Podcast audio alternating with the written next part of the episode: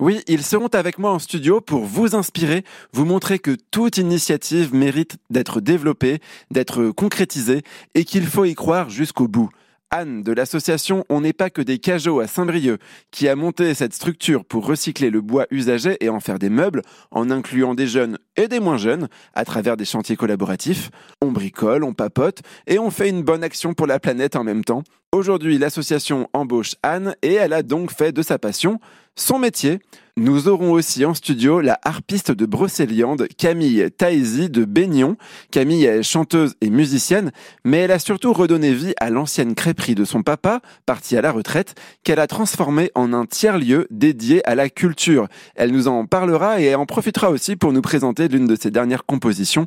Si vous aimez la harpe, ne ratez absolument pas sa prestation, ça va être super, on vous attend.